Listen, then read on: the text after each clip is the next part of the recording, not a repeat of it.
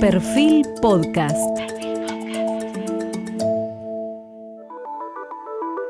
Periodismo puro.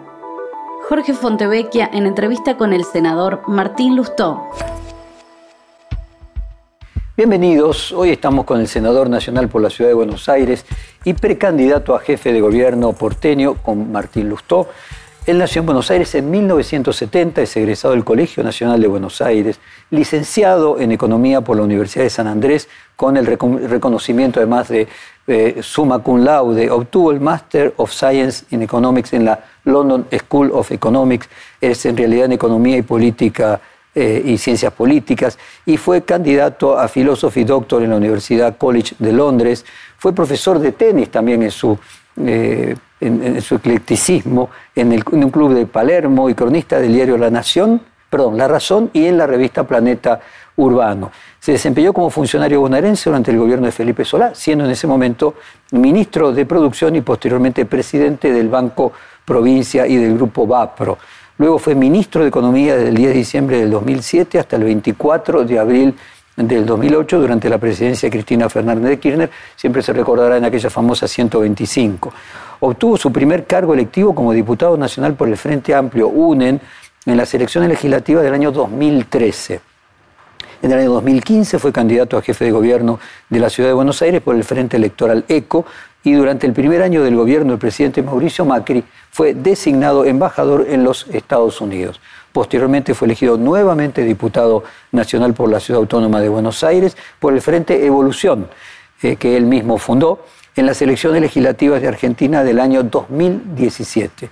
En 2019 se sumó a la coalición Juntos por el Cambio y fue elegido en las elecciones generales del 27 de octubre como senador nacional también por la Ciudad Autónoma de Buenos Aires. Está casado con la talentosa actriz Carla Peterson y juntos se convirtieron en padre de Gaspar. Vamos a empezar este cuestionario dividido en tramos. El primer tramo tiene que ver, lo vamos a aprovechar como economista, después como político y luego como candidato. Y vamos a comenzar con un tema crucial que es la evolución de la economía en la Argentina. Vos sos economista, fuiste ministro de esa cartera y con la experiencia que tenés por haber pasado por, ese cargo y teniendo en cuenta que en el anterior reportaje me decías que no era necesario, incluso hasta podría ser mejor que el ministro de Economía no fuera un economista, ¿cómo evaluás estos siete meses de Sergio Massa? Primero, yo sigo suscribiendo eso. Yo creo que obviamente el Ministerio de Economía necesita mucho conocimiento técnico, pero eso no quiere decir que el ministro tenga que ser economista. Muchas veces el ministro tiene que tener suficiente peso político para poder llevar adelante iniciativas en el orden económico, ya sea en el orden económico productivo, o en el orden económico fiscal, o en el orden económico financiero o monetario. Creo que es parte de lo que pasó. Guzmán tiene eh, más pergaminos académicos y sabe más de economía que Massa, sin ninguna duda. Pero no tenía peso político para hacer ciertas cosas. ¿Qué es lo que hizo Massa? Antes vos tenías, en línea con esto que te estoy comentando, un ministro de Economía que, como un director de orquesta, tenía cada uno con una partitura diferente tocando un instrumento en clara disonancia con todos los demás. Eh, ¿Qué hizo Massa? Se transformó en un director de orquesta. Ahora todos tocan lo mismo. Lo que pasa es que tocan una partitura muy mala. Entonces no es la música que queremos escuchar los argentinos y lo que pudo fue ordenar, si querés, la anomia, ordenar eh, eh, distintos instrumentos que puede tener un ministerio a su disposición y los de otros ministerios inclusive, eh, pero nada más. Martín, vos es que hay un dicho entre nosotros los periodistas que para ser un buen periodista hay que ser más que periodista. De hecho, en la escuela de periodismo más conocida del mundo, que es Columbia, se dice que es una carrera de posgrado. O sea, vos tenés que ser primero abogado, economista, sociólogo, y luego haces de posgrado la carrera de periodismo. ¿Puede ser algo parecido que lo que vos estás diciendo es que para ser ministro de Economía hay que ser más que economista? Para ser ministro en general hay que ser más que el conocimiento específico de la materia, sin ninguna duda. De hecho, no solamente para ser ministro de Economía, Keynes decía eso sobre los economistas. Dice, no hay muy buenos economistas y no es una materia muy difícil. Lo que pasa es que los economistas tienen que ser un poco filósofos, un poco sociólogos, un poco politólogos, un poco matemáticos, un poco historiadores, un poco de cada cosa. Y la combinación de todos esos elementos no es sencilla. Ahora, el cargo de ministro de Economía implica ordenar ciertas cosas en donde eh, muchas otras partes tienen un interés creado y eso requiere peso político. Sin peso político es muy difícil eh, encontrar o pulsar los botones adecuados o caminar en la dirección correcta. Entonces yo creo que el ministro de Economía tiene que tener volumen político. Cuando tuvimos ministro de Economía con volumen político pudieron ordenar esas cosas. Uno puede discrepar o no con una parte de lo que hicieron, con todo, pero sí tuvieron capacidad de ordenamiento de la agenda. Caballo y la baña. ¿Y quién tiene, en Juntos por el Cambio, eh, esos atributos? Bueno, ahí es donde yo discrepo a veces en el enfoque que Juntos por el Cambio le da al tema económico.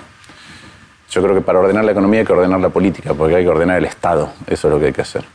Y creo que eh, la grieta también en esta materia tiene dos perspectivas muy distintas y no estoy de acuerdo con ninguna de las dos.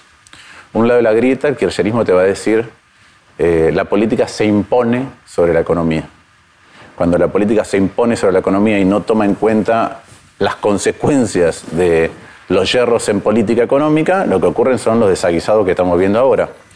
Eh, hay algunos eh, que han llegado a decir todo precio es político. ¿no?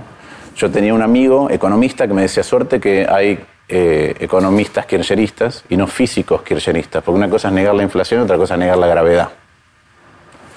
Entonces hay una parte de la grieta que dice, no, no, nosotros dominamos la economía a través de la política. A eso hay que responderle, como dijo Pepe Mujica, la derecha inclusive tenía, en algo tenía razón, no se puede chambonear con los números. Y, y, Keynes también decía que en economía se puede hacer muchas cosas, menos evitar las consecuencias de las cosas que uno hizo. El otro lado piensa que lo que tiene que hacer es pedir un plan económico a un economista y traerlo, ese plan económico, eh, desconociendo la realidad y las restricciones políticas. De hecho, yo creo que el año pasado, creo que fue uno de los grandes libros que todo el mundo estuvo comentando de no ficción, fue el libro de Juan Carlos Torre. Muchos lo toman como qué difícil o las anécdotas, pero lo que Juan Carlos cuenta en el libro es básicamente esta disquisición entre pido un plan económico que no tiene un cauce político. Básicamente digo, tengo el plan austral, pero tengo una debilidad todavía en el sistema democrático naciente con el juicio a las juntas y las sublevaciones que vinieron después, pero ese eh, militares me refiero, que la presión de los militares para aumentar los sueldos fue finalmente concedida. A eso le siguieron los docentes, a eso le siguieron los, em, los empleados del sistema de salud, los trabajadores del sistema de salud, y entonces todo aquello que había planificado un equipo económico, no en completa soledad, pero en ausencia de conocimiento de las restricciones políticas reales, terminó eclosionando y, tirando el plan por la borda. Entonces yo creo que lo que hay que hacer es construir un cauce político y todo plan económico tiene que ser imaginado dentro de ese cauce político.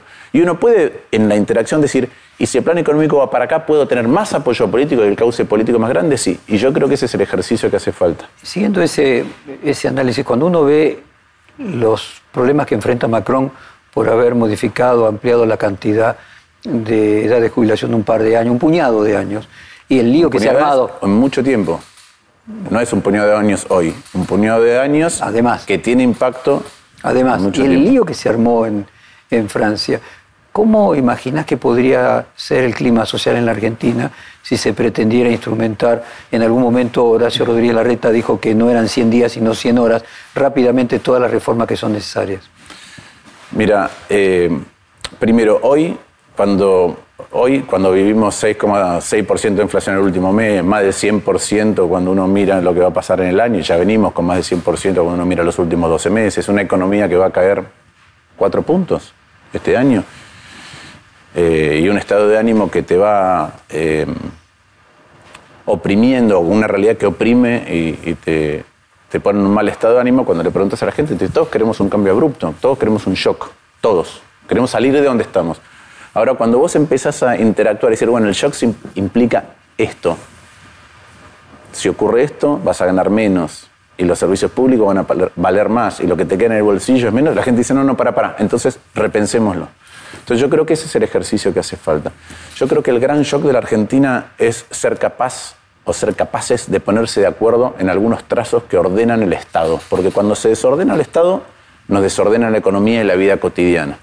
Entonces algunos dicen, no, bueno, pero si las grandes políticas, no, no grandes políticas, yo te puedo nombrar algunos rubros donde las posturas en los extremos de la grieta parecen inconciliables Y en un ejercicio de imaginación de qué es lo que hay que resolver, te puedes acercar. Tarifas. Un lado te va a decir, no, no, el precio de los servicios públicos es político. El otro lado te va a decir, tenemos que cubrir el costo que genera, eh, el costo de generar energía. En el fondo, eliminar los subsidios quiere decir que vos tenés que subir las tarifas más que la inflación todos los años. Y eventualmente terminas con los subsidios. Eso lo puedes hacer de golpe, la subís 400%, o lo decís, o oh, mira, voy a subir las tarifas un poco más de lo que sube la inflación durante cuatro años. Y termino el problema. ¿Cuánto? Lo que haga falta. Eso le da certidumbre a las empresas, le da certidumbre a los consumidores, le da certidumbre al Estado de que sale de ese problema, le da certidumbre a la oposición, a la eventual oposición que dice, bueno, en cuatro años este problema está resuelto. Vas a eh, las leyes laborales. Un lado te va a decir, flexibilicemos todo porque así no va. Otro lado te va a decir, los derechos de los trabajadores son inalienables. En el medio de algunas cosas que todos pensamos que son malas, las multas, que lo único que hacen es aumentar la legitimidad laboral. En eso están de acuerdo los gremios, están de acuerdo las empresas y están de acuerdo gran parte de los partidos políticos. Sobre eso también se puede hacer un acuerdo. ¿Tenemos exceso de empleados públicos? Sí. En el Poder Ejecutivo Nacional, perdón, en el Gobierno Nacional, los, distintos niveles, hay em, eh, exceso de empleados públicos, sí. El 23,5% tiene más de 60 años.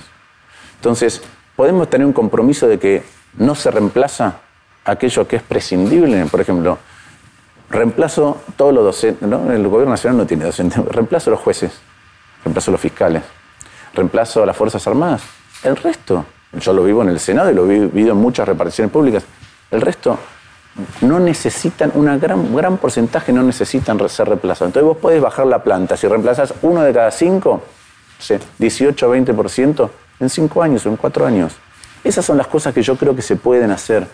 Eh, hay otras en, en, otra materia. Yo creo que nosotros podemos acordar que en las empresas públicas, ninguna empresa pública que compita con una privada puede tener un déficit que financiamos todo y al mismo tiempo un régimen laboral más beneficioso que la empresa privada. Y yo lo he conversado esto con miembros muy importantes del oficialismo y te dicen, tenés razón. Entonces yo creo que hay acuerdos que se pueden lograr y que eso es el gran shock. Otro mega rubro, las jubilaciones de privilegio. Alguien te va a decir, es afectar derechos adquiridos. Mira, es raro el derecho ese adquirido, lo tenés, pero es raro porque ¿qué es un régimen de privilegio? Quiere decir que vos cobras mucho más de lo que aportaste, mucho más, por ende ese sistema es deficitario y lo pagamos todos los demás. Y yo te puedo decir, mira, ¿Sabés que, Jorge, vos estuviste aportando en ese régimen que es injusto para el resto de la Argentina, pero era la ley para vos? A partir de ahora, te corresponde el mismo régimen que a todos. ¿Qué quiere decir que a partir de ahora, suponete que trabajaste 20 años, 20 años cuando yo te liquide, te los liquido por el régimen de privilegio. Los 10 que te quedan, te los liquido por el régimen general. Eso quiere decir que vos vas a tener dos tercios y un tercio de cada uno de los regímenes. Pero el que arranca hoy y te reemplaza o te va a reemplazar, ya va a ser del régimen general. Entonces yo creo que esos eso le pone un cauce hacia dónde se desborda o no se desborda el Estado. Y eso, ese, ese para mí es el gran shock. El gran shock es, iniciemos un ejercicio que puede hacer esto, que ordene los grandes rubros del Estado. Porque el otro ya lo hemos probado muchas veces y no funciona. Y no funciona porque el ejercicio, lo que la gente imagina que va a pasar versus lo que después le pasa en su vida cotidiana es muy distinto. Lo que decís es que todo el anuncio junto, independientemente de que se vaya consumando a lo largo de cuatro años. Eso, yo lo que digo es, el shock es un cambio de rumbo colectivo y después los pasos son pasos que son graduales, como todo paso. El shock es, vamos a caminar para allá. ¿Y cómo llego hasta el final? Llego paso a paso, pero ya es un rumbo comprometido colectivamente. Yo he hecho esta pregunta no solamente a gente en distintos ámbitos, en reuniones, en charlas con, en, la calle, en charlas en un bar, en universidades o en, o en distintas organizaciones. También lo he hecho a inversores. ¿Qué preferís?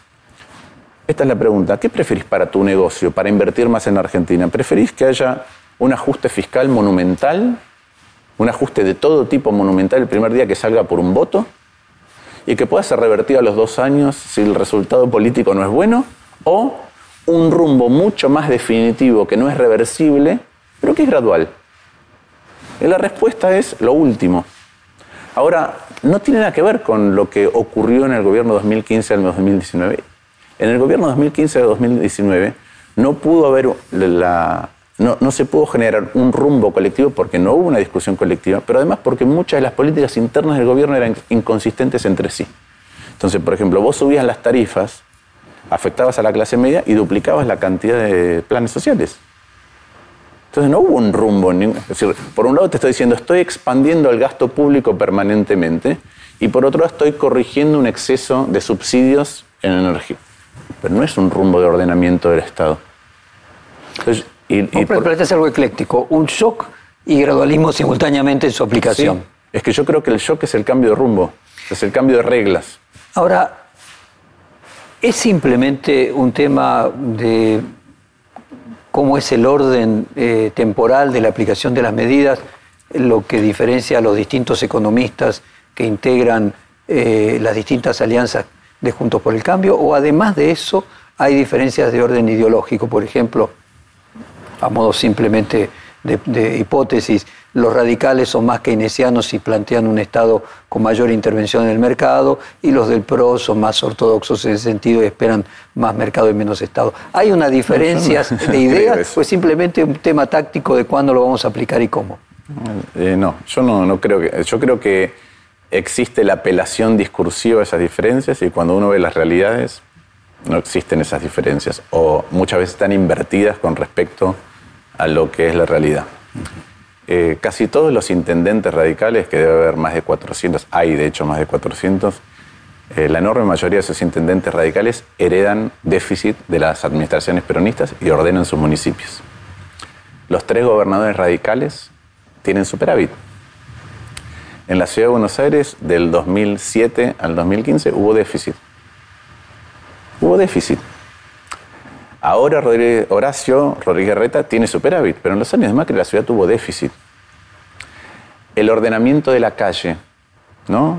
De piquetes, planes. Yo veo Jujuy y Mendoza tienen códigos de convivencia. Tienen multas, la gente se reía con las multas, a ver si era posible ordenar la protesta. Y cuando empiezan a embargar las cuentas, se ordena la protesta. De la misma manera que eh, en Jujuy, al mismo tiempo que eso, hay jueces contravencionales. Y cuando hay un delito en materia de daño al espacio público, se aplica la ley penal. Entonces digo, ¿quién es más eh, ordenador de la convivencia del Estado? ¿Los radicales o el PRO? ¿Quién tiene déficit o superávit? ¿Los radicales o el PRO? Entonces yo creo que, que lo que hay que ver es cómo son los hechos. ¿Qué es lo que me parece muy importante? Cada uno de nosotros, el PRO, el radicalismo, aporta una experiencia y una mirada sobre la realidad. Todos tenemos cosas a favor, todos tenemos cosas en contra. En el aprovechamiento de lo que cada uno tiene mejor que el otro, está nuestra capacidad de construir un mejor juntos por el cambio.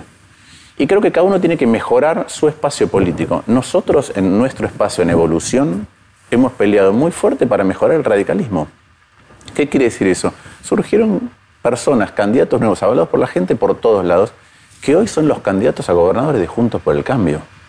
Maxi Puyaro o Caro Lozada. Ustedes saben que yo tengo mi corazón con Maxi y además eh, el, miércoles pasado eh, sufrió una amenaza eh, a su vida. Yo hablé con Maxi y me dice, mira, yo vivo en un departamento de clase media, que no es ninguna torre protegida ni nada, me levanto toda la mañana, salgo, salen mis hijos al colegio. Es una persona que ya puso en cana metió a, los monos, al varado, que testificó contra ellos, hoy lo amenazan y él dice, yo voy a continuar mi vida igual que siempre. E insisto, tiene una familia. Ese es el tipo de liderazgo que están surgiendo. En La Pampa, Martín Berongaray no es alguien que hace solo, no es campaña. De hecho, él dijo, no vengan a la campaña mía desde Buenos Aires, porque yo recorro la provincia y trabajo todos los días. Pablo Servi, un empresario en Neuquén, es un empresario frutihortícola, Martín Tetaz es el segundo dirigente que más mide en la provincia de Buenos Aires. En mi caso, en la ciudad de Buenos Aires. Rodrigo de Loredo, que acaba de tener un gesto, mientras en Córdoba en el pasado se mataron y se perdió Córdoba, que no se podía recuperar, y la ciudad se perdió de Córdoba. Rodrigo acaba de tener un gesto para que los cordobeses tengan una opción realmente concreta, sin disputas internas, para ganar. Entonces me parece que eso es lo que está pasando en distintos lugares. Yo creo que nosotros con esa acción mejoramos el radicalismo. Y hoy, tenemos un radicalismo con mucho carácter, con tres gobernaciones, con 400 intendencias, que además ha empezado a tener candidatos. Y el PRO tenía que hacer esa misma tarea, en lugar de criticar lo que, lo que el PRO dice que el radicalismo hace, porque después yo me veo obligado a remitirme a los hechos y los hechos contrastan con lo que el PRO dice. A ver, vos dijiste en su momento que describías y te tomaban como un insulto que el PRO era de centro derecha. Eh, y es uno de los tantos reportajes que, te hice. Y en otro momento, al principio de todo, cuando era ECO, planteabas de crear un espacio socialdemocrático. Eh, ¿Vos te percibís de centro izquierda y percibís al radicalismo de centro, una parte del radicalismo de centro izquierda y al PRO de centro derecha, independientemente de que luego el discurso sea uno y la práctica sea otra? Eh, yo, yo creo que a veces la práctica y los discursos están un poquito mezclados. ¿Por qué digo esto? Porque, eh, ¿qué quiere decir ser de centro izquierda o de centro derecha? La derecha cree más en que el statu quo es justo. Eh, aquellos que creemos que eso no es así, necesitamos ver cómo se modifica la realidad. Yo creo que en una sociedad muy desigual, gran parte de lo que uno puede conseguir en la vida depende del lugar de nacimiento. Y después el mérito, del cual nos gusta mucho hablar, cuando hay grandes desigualdades, está acotado. Entonces, nosotros queremos que la sociedad tenga un punto de partida mucho más igualitario para aprovechar el verdadero potencial de cada uno, no el potencial condicionado o ayudado. ¿Y esas ideas no responden más al radicalismo y menos al PRO? Eso para mí corresponde más al radicalismo, sí. Eh, ahora, muchas veces cuando se dice centro derecha o centro izquierda es en la Argentina si se tiene déficit, si, si, se protege el espacio público y entonces en materia de seguridad o de no invasión del derecho del otro se toma una acción. Y yo digo, en esas Ahí para mí hay una falsa concepción de lo que es eh, ser progresista. No hay nada más importante en una sociedad desigual que cuidar el espacio público, porque es el único ámbito donde todos somos iguales. Entonces esto de que viene alguien, lo invade, lo toma, eh, proteger que eso no ocurra, impedir que eso ocurra, no es de derecha. Para mí es lo más afín a construir una sociedad justa.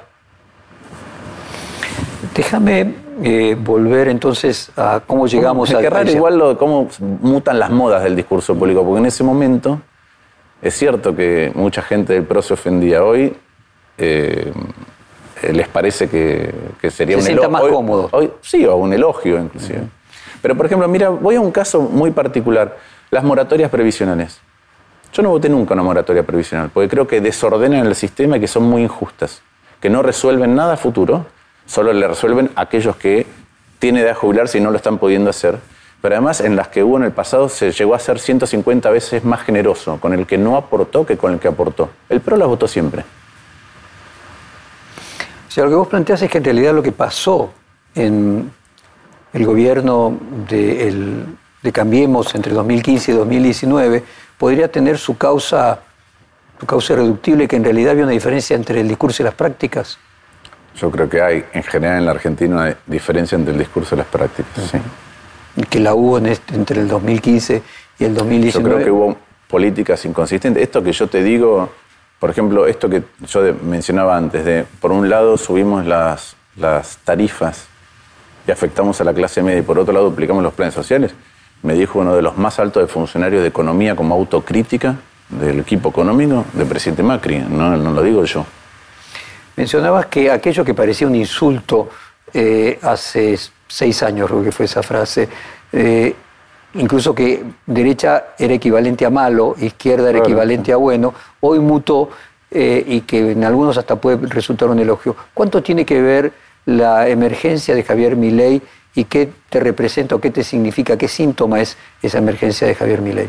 Yo lo que creo que hay es un enojo muy grande con el eh, la disfuncionalidad de nuestro Estado. Nuestro Estado se volvió cada vez más grande, eh, cada vez más improductivo, y entonces no resuelve la vida cotidiana, sino que te la obstaculiza en cualquier dimensión. La inflación es el ejemplo más obvio, pero los paros y la falta de control de lo que ocurre en algunas discusiones gremiales o como ya no es otra, eh, lo que pasa con los piquetes es otra, el hecho de que no puedas tener educación de calidad es otra entonces que busques, si es que llegas a tener la posibilidad, un colegio parroquial o un colegio eh, privado y tengas que desembolsar plata de tu bolsillo es otra. Entonces la gente se cansa de que el Estado no funcione. Ahora, para mí, lo que hay que arreglar es el Estado. No conozco ningún país que funcione cuando su Estado no funciona. No conozco ningún país del mundo que funcione sin Estado. Ahora, el cómo, ¿no? Pareciera ser que el discurso este de derecha, si tal calificación es correcta para, para mi ley o de extrema derecha, eh, permea de una manera distinta. Acá estamos hablando del cómo, ¿no? Como decía Aristóteles, todos queremos ser felices, las discusiones cómo se logra, ¿no? Sí, yo creo que eh, es un tema que, a vos sé que, te importa mucho, que es eh, cómo un montón de condiciones distintas han modificado la forma de comunicación entre la política y el votante o el ciudadano o el elector. Eh, a mí me gusta mucho, creo que lo hemos hablado, un libro que se llama ¿Por qué estamos polarizados? de Racklane. pero lo, en ese estado de ánimo con los modos de comunicación actuales y con la dispersión de la atención del votante, porque tiene, si es que tiene, por, si, la, si la vida no lo abruma y todavía le queda ancho de banda mental, tiene un montón de opciones disponibles, entonces si algo no le llama mucho la atención no lo va a escuchar, y hay un modo de comunicarse que lo único que busca es impactar. Eh, vos sabés que yo tengo una relación con, con, Bono. Bono un día me dijo, eh, el problema del populismo es que todo el diagnóstico, dijo, me dijo, el populismo es muy bueno para contar historias, cuentos de hadas. Entonces el monstruo está debajo del sillón, el monstruo es el inmigrante, el monstruo es el Estado, el monstruo es... Es una simplificación. Es una simplificación que es una simplificación como diagnóstico y una excesiva simplificación, cuando una mentira como solución. Pero como discurso es muy atractivo.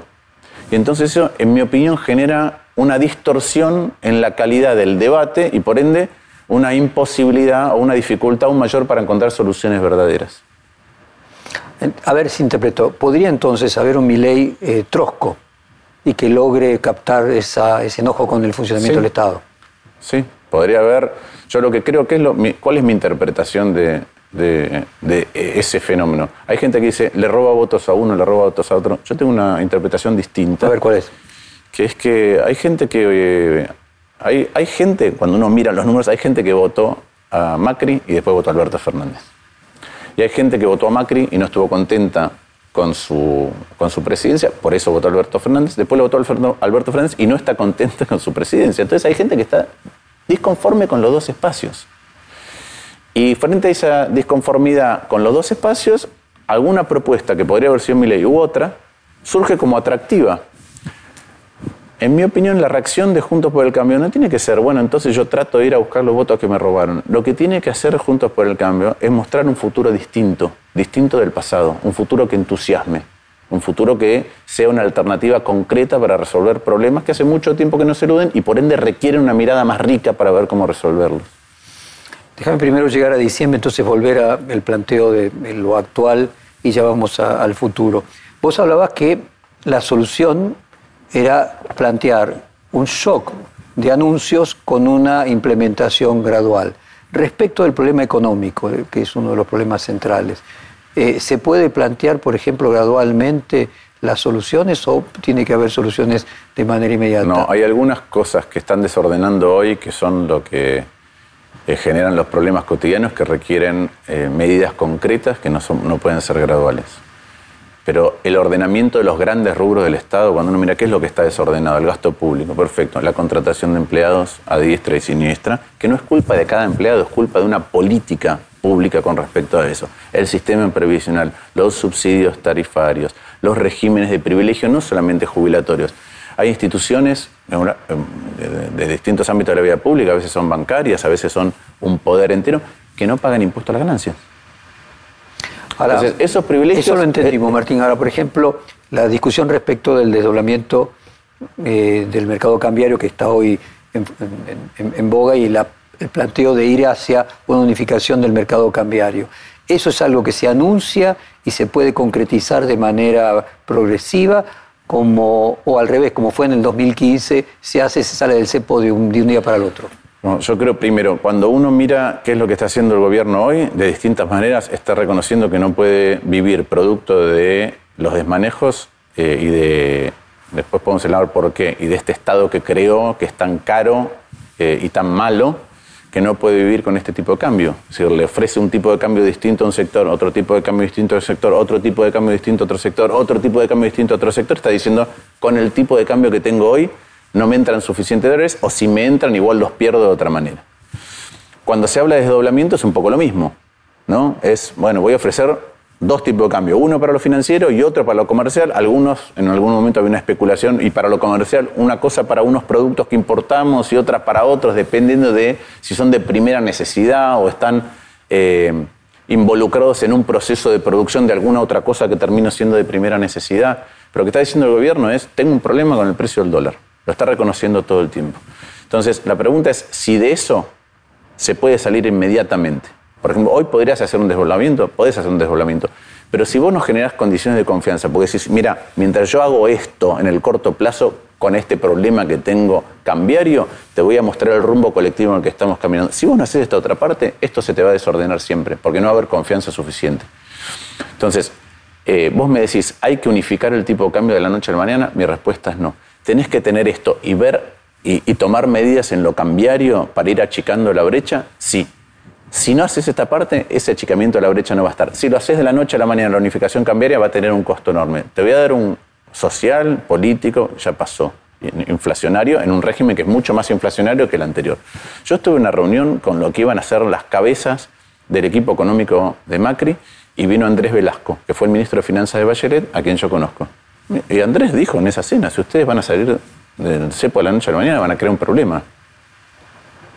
Va a tener unas consecuencias que, no las van a ver en el corto plazo, lo que van a tener es la unificación cambiaria, te puede traer capitales, es una buena señal exterior, pero vas a generar un problema social, vas a generar un problema inflacionario, y esa discusión me parece que estaba un poquito subestimada en ese momento de cuánta más inflación te podía generar. Hoy la situación social y la situación inflacionaria es todavía más grave, como para tomar medidas de shock, que obviamente todos queremos que se resuelvan ciertas cosas lo antes posible, pero que como decía al principio tienen un impacto en tu capacidad de consumo cotidiana, inmediata y al, día siguiente que vos tomes esas medidas. A ver, uno hace un análisis, por ejemplo, Fondo Monetario Internacional 2022, 140 países sobre un total de 180 tuvieron déficit fiscal. Obviamente se discute si tienes acceso al crédito, no al crédito, lo puedes financiar, pero en líneas generales no es que lo tienen un año, lo tienen de manera sostenida. Eh, casos como Francia, Alemania, China, Japón. Puede ser que el problema en orden de importancia tenga que ver con lo cambiario, es decir, que la Argentina eh, no pueda tener la cantidad de dólares necesarios para crecer y para exportar y que la solución venga más por el lado cambiario, o sea, que sea más crucial el déficit comercial que el déficit fiscal? O sea, hay varias cosas en esa pregunta. Primero, yo creo que el problema de la Argentina de por qué no crece es eh, una suerte de eh, trabajo de pinza muy malo eh, o muy nocivo generado desde la administración del Estado. Voy a, voy a explicarlo un poquito más en detalle. ¿Me dijiste alguna vez que no podíamos exportar este Estado? Ese es el problema. Este Estado se hace cada vez más caro y peor. El ejemplo más contundente para mí es el tren de Mar del Plata. El tren de Mar del Plata se inauguró en 1957, tenía un montón de comodidades que hoy el tren no tiene, pero además tardaba cuatro horas y media. Hoy con suerte llegas en siete horas. Entonces nuestro Estado hizo que en 60 años el tren tarde 60% más en llegar a Mar del Plata. Si vos eso lo multiplicás, en la, o le decís, en la salud pasó lo mismo, en la justicia pasó lo mismo, en la seguridad pasó lo mismo, en la infraestructura pasó lo mismo, en la educación pasó lo mismo, lo que tenés es un Estado cada vez más caro porque gasta el doble por cada uno de nosotros, ajustado por inflación, que hace 30 años, pero se volvió mucho peor. Entonces, ¿cómo hago yo para exportar algo que es peor y más caro? Tengo que hacerlo más barato. La manera de hacerlo más barato es con un dólar más alto. Entonces, en la medida que nosotros tengamos un Estado cada vez peor, vamos a ser todos más pobres en dólares. Nuestros salarios van a ser más bajos en dólares, nuestras empresas van a ser eh, eh, menos valiosas en dólares, los beneficios de los empresarios van a ser menos en dólares, que es lo que viene pasando de hace mucho. Entonces, la doble pinza es, por un lado, el Estado peor y más caro.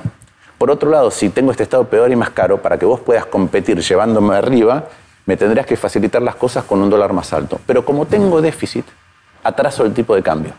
Entonces, ¿cómo funciona la Argentina? Hago el Estado más caro y peor, atraso el tipo de cambio, se estanca la economía. De golpe viene una devaluación, crece un poco la economía, hasta que vuelvo a hacer lo mismo. Has tenido en los últimos eh, casi 60 años dos procesos de crecimiento, 91, 98, con la excepción del tequila en el 95, 2003, 2008. En uno lo que hiciste fue mejorar mucho el Estado, Podemos tener discusiones de cómo, por qué, qué se podría haber hecho distinto, qué consecuencias tiene, pero mejoraste la productividad del Estado. En el otro tuviste un tipo de cambio alto y podías exportar cualquier Estado. El proceso que nosotros necesitamos es un tipo de cambio que permita exportar este Estado y al mismo tiempo mejorar el, Estado, porque si no, es imposible. Son las dos cosas simultáneamente lo que te van a generar otro proceso de crecimiento. ¿Qué causa y qué es consecuencia? Entiendo que en economía todo tiene, se retroalimenta. Sí, ahora déjame eh, volver a, tu punto porque a mí me interesa mucho eso. Es, primero, si, el, nosotros tenemos el país que tiene la mayor volatilidad del tipo de cambio real, el tipo de cambio que vos realmente considerás, eh, considerás para ver si sos competitivo o no. Entonces es imposible agregar valor y exportar. Agregar valor, en definitiva, es tiempo y dinero. Tenés que comprometer tiempo y tenés que comprometer dinero. ¿Por qué tiempo? Porque si vos querés ir agregando valor, vos querés, no sé, de la soja y el maíz, querés hacer eh, eh, milanesas de pollo para vender en los supermercados en Europa, te va a llevar un tiempo. ¿Qué?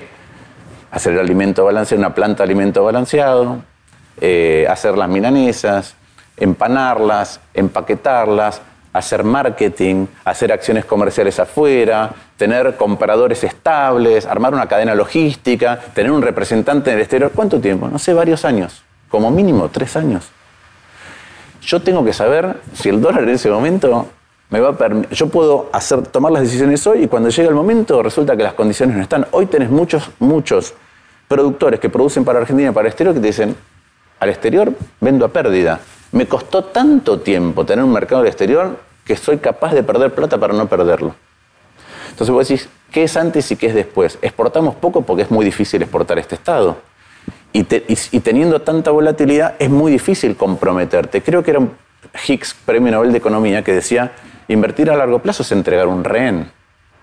Bueno, en la Argentina el rehén un día le cortan un dedo, otro día le pegan, te mandan la foto, te dicen, si usted no hace...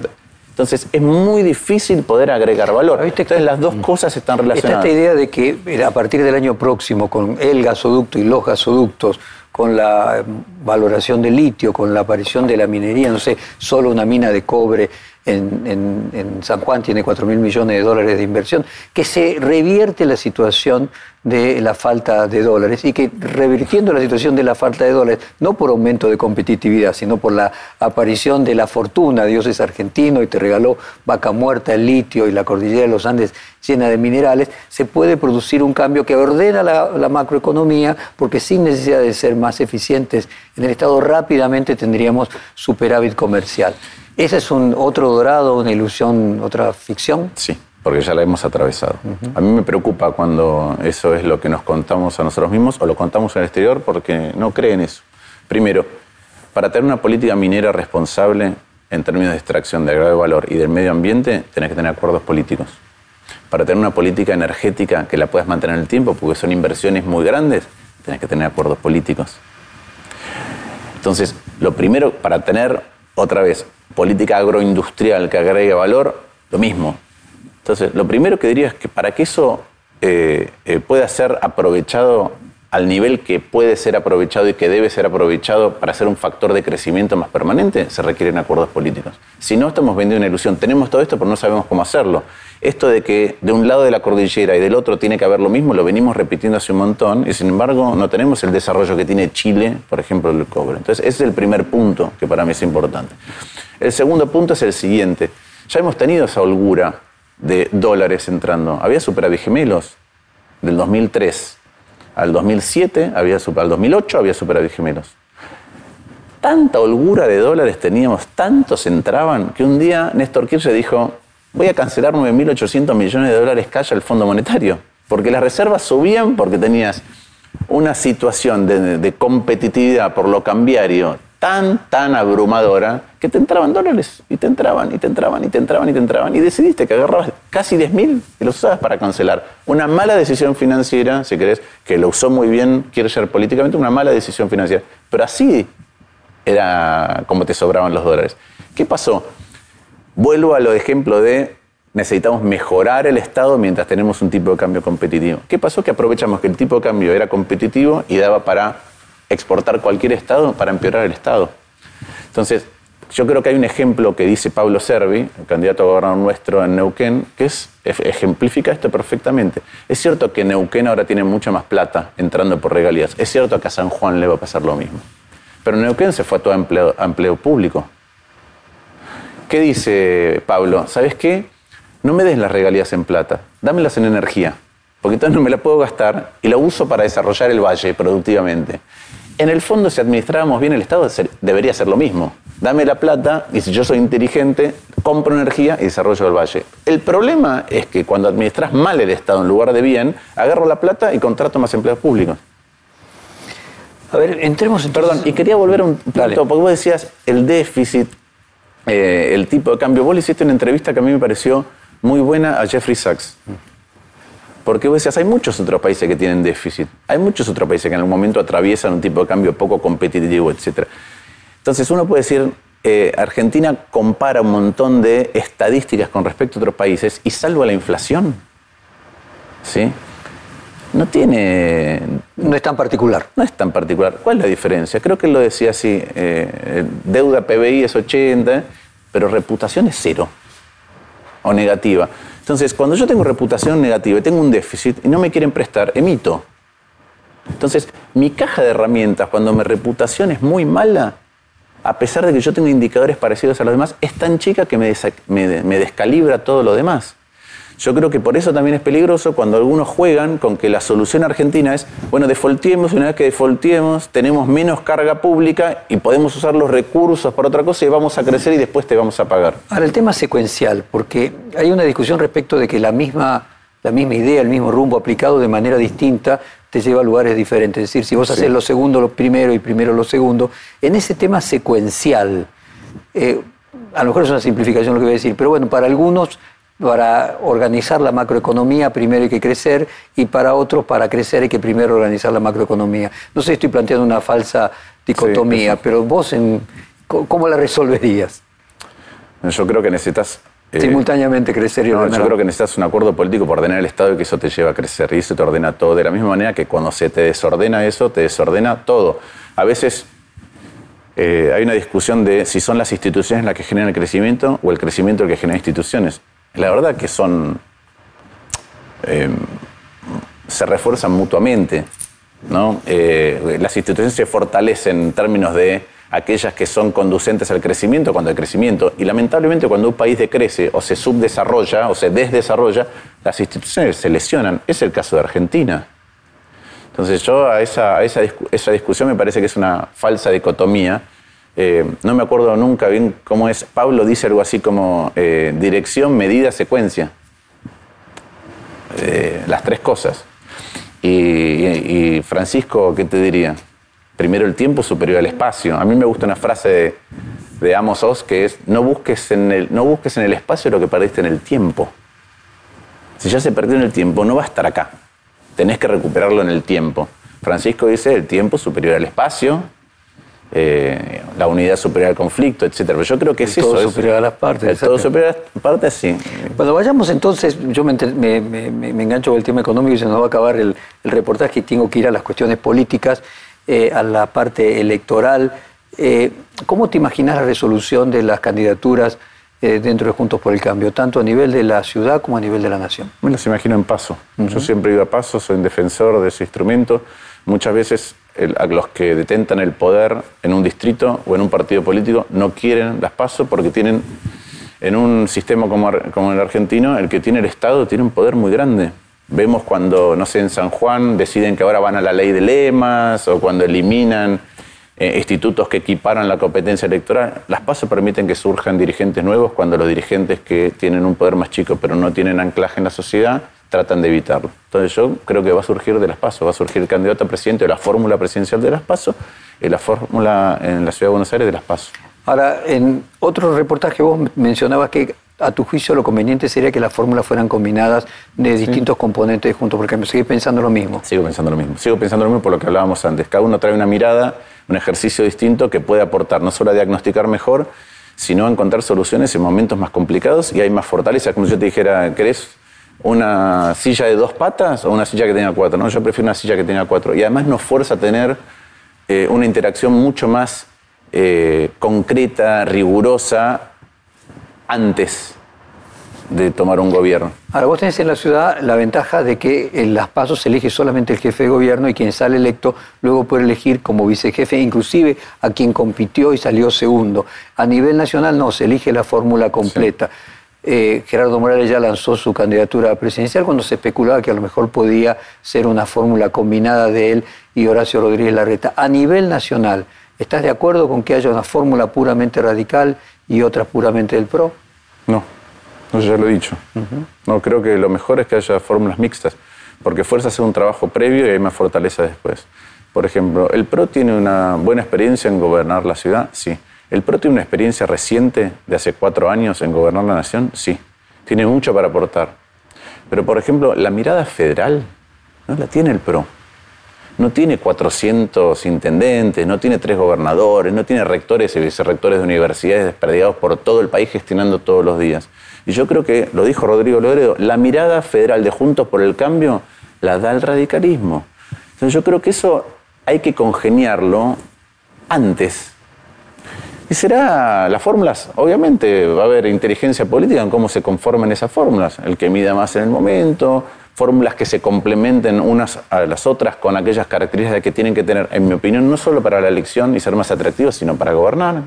Creo que nosotros tenemos que... Yo veo muchas veces en el marketing político que se busca quién mide bien. Nosotros siempre en nuestro espacio pensamos al revés, ¿quién sería un buen gobernador? Y aunque mida mal, tratemos de hacer que mida bien, que la gente lo conozca. Entonces yo creo que ese es el trabajo eh, que hay que hacer. Eh, y creo que las fórmulas tienen que ser mixtas.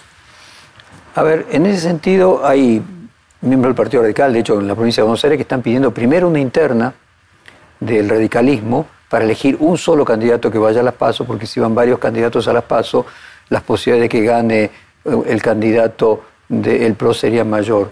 Eh, vos estás totalmente en contra de eso. Lo que te gustaría es que hubiera fórmulas cruzadas y que no hubiera una interna dentro del radicalismo y no haya uno por cada lado que compita. Primero yo veo un radicalismo, Primero, yo creo que hoy la interna, uno, ve las internas expuestas permanentemente y las estamos viendo eh, en el PRO, algo que estábamos desacostumbrados antes y creo que no le están generando tranquilidad al votante. Creo que está ocurriendo todo lo contrario. Creo que el radicalismo está muy ordenado eh, y que ordenado por toda esta potencia que te acabo de describir, con las candidaturas nuevas, con la experiencia, con el conocimiento del territorio, tiene mucho que aportar y va a tener una representación única. No veo eso. Yo no veo que haya una discusión de quiénes tienen que ser los candidatos tan ¿Y cómo serían esas fórmulas mixtas? O sea, lo que vos decís es que Gerardo Morales tenga un candidato a, vice del PRO, por ejemplo. Sí. O que eh, los del PRO tengan un candidato eh, radical abajo, sí. Pero yo ya lo proponía esto en 2015. Yo pensaba que así tenía que ser 2015, no con fórmulas puras. Porque la fórmula pura alimenta una suerte de noción nosotros elegimos presidentes en virtud de quién es el mejor candidato, no que de quién es el mejor presidente. Y nosotros tenemos que asegurar que aquel que está a cargo de la presidencia pueda ser un gran presidente, que pueda ser un buen presidente. Entonces, no puede depender toda la construcción política de quién mide bien, porque entre otras cosas, cuando es validado por el voto eso, de que alguien que solamente es buen candidato es validado por el voto, también después piensa que tiene razón. La otra vez lo hablaba con un consultor político y me decía, eso es una eh, enfermedad que ocurre en casi todos los presidentes en todos los países de Latinoamérica. De que como finalmente, ah, bueno, me votaron a mí, entonces yo tengo la razón. Y la razón es algo mutante, eh, mutante porque los problemas van cambiando, porque los instrumentos que uno tiene a disposición van cambiando, porque la realidad política es cambiante. Eh, y yo creo que tiene que ir por ahí por construir no un presidente, sino una presidencia que tenga la potencia para poder transformar las cosas que hay que transformar. ¿Quién te gustaría que fuera presidente? El que surja de las pasos. Y creo lo que te dije, para mí lo más importante es que, mm, tenga los atributos que hay que tener. Yo miro candidatos y digo, este tiene este atributo, este tiene otro atributo, y a veces, como te decía, no coincide aquel que sería un buen presidente con aquel que sería, o que hoy es un buen candidato. Morales sería un mejor presidente que Horacio Rodríguez yo creo que Horacio, eh, Yo creo que, que Gerardo sería un muy buen presidente, muy buen presidente creo que ordenó el Estado en Jujuy, ordenó el paraestado en Jujuy, transformó una provincia deficitaria en una provincia superavitaria, está la avanzada en cosas que hoy nos importan con respecto eh, al futuro, industrias nuevas como la canábica o... ¿Fue evolucionando tu relación con él a lo largo del tiempo? ¿Positivamente? ¿Comenzó mal y evolucionó? No, yo te diría, yo lo, he hablado con él. La primera vez que nosotros tuvimos choques duros, eh, porque somos dos personas de carácter, yo le dije, yo creo que chocamos mucho porque no nos conocemos. Y no crece que esté siempre de acuerdo con él, ¿eh? pero tenemos una relación hoy construida muy franca en donde cuando eh, yo digo o hago, algo que a él no le gusta o que es corregible, me lo dice. Y si tiene razón, yo le digo que sí. Y es exactamente igual, es exactamente eh, es recíproco cuando yo tengo que señalarle cosas que me parece que se está equivocando. Desde el punto de vista de ser mejor presidente, sería del radicalismo mejor presidente Gerardo Morales que, por ejemplo, Facundo Manes. sí, por experiencia, por, por hechos consumados, por sí. sí. Y además, otra vez, no, eh, hablo de carácter y capacidad de gestión. Nosotros decimos muchas veces, la gente que nos vota dice, ¿pero pueden con el peronismo? Bueno, Jujuy estuvo gobernado por el peronismo 32 años desde el retorno a la democracia. Gerardo ganó, volvió a ganar, ahora hizo una, una reforma de la Constitución para impedir que haya reelecciones y va a haber otro gobernador, seguramente de Juntos por el Cambio, en Jujuy. Y dentro de los candidatos del PRO, ¿crees que tiene más experiencia y atributos Horacio Rodríguez Larreta para ser un buen presidente? ¿O la cuestión de carácter de Patricia Bullrich es más definitoria en la problemática que va a enfrentar el próximo gobierno? yo creo que a la hora de. Yo creo que es muy importante en, en una presidencia saber gestionar un montón de áreas del Estado distintas y tener la, la experiencia de haber conducido muchas cosas al mismo tiempo. Y creo que ahí Horacio tiene una diferencia marcada me parece que el carácter es muy importante. Nosotros necesitamos, como decía antes, capacidad de gestión y carácter, y lo que no tenga un candidato a presidente hay que complementarlo. Si, si eh, las características que le pueden faltar a Gerardo, hay que complementarlas. Las que le pueden faltar a Horacio, hay que complementarlas. Las que le podrían faltar a Patricia, habría que complementarlas. Sí, insisto, lo que tenemos Pero hay que menos que complementar en Horacio Rodríguez Larreta que en Patricia Burris, si entiendo bien. Sí, sí, sí yo creo que, yo creo que eh, a la hora de gestionar el Estado es muy importante la experiencia de gestionar lugares que tienen un montón de problemas simultáneos, no de un área, un montón de problemas simultáneos. Me quedan pedacitos que tienen que ver con preguntas más obvias y menos estructurales. ¿Crees que Macri va a ser candidato y crees que le haría bien que fuera candidato o no al PRO y a Juntos por el Cambio? No lo sé, no sé si va a ser candidato, es una decisión que tomará él y después la sociedad validará un espacio si es que él decide ser candidato, si es el mejor candidato en nuestro espacio o no. Yo creo que, que el lugar de Macri en la historia está en un espacio diferente. Creo que él puede, los libros de historia, si es que nosotros volvemos a ganar y hacemos un buen gobierno, van a contar que, que él creó un partido político de la nada, que gobernó la ciudad ocho años, que después dejó un sucesor, entonces el PRO gobernó la ciudad 16 años, que creó una coalición política, que gobernó la nación y fue el primero en terminar desde Marcelo T. de Alvear, eh, y que dejó 41% en pie, que eh, después de, otro, de cuatro años del kirchnerismo volvió a ganar y modificó el mapa político. Yo creo que los libros de Macri en la historia están asegurados si nosotros podemos terminar de confirmar un cambio político en la Argentina. Eh, no por el, desempeño económico, es como Alfonsín. Alfonsín dejó una marca indeleble porque cambió la manera de, organizarse de una sociedad que eligió la convivencia democrática para resolver sus problemas. Y ahí está su legado. Yo creo que el legado de Macri está ahí. Y además, hoy además tiene un presente enorme, porque es el, por escándalo, por lejos, el argentino eh, con mayor peso político en las relaciones internacionales para nuestro país. Es un activo fenomenalmente grande, así como su experiencia. Ahora, si él va a ser candidato o no, es una materia que le corresponde pura y exclusivamente a él y a su familia. Lo que sí creo es que la demora en la construcción de candidaturas y ofertas más definitivas desordena la discusión cotidiana de Juntos por el Cambio. En ese sentido, no sé si los periodistas eh, tenemos un sesgo paranoico que obviamente es, podríamos decir, eh, egosintónico con nuestro, el ejercicio de nuestra profesión, que vos las has ejercido también, por eso sonreís, y tendemos a construirnos siempre eh, eh, figuras en las cuales eh, hay mm, cosas oscuras y no se dice lo que realmente se, se hace.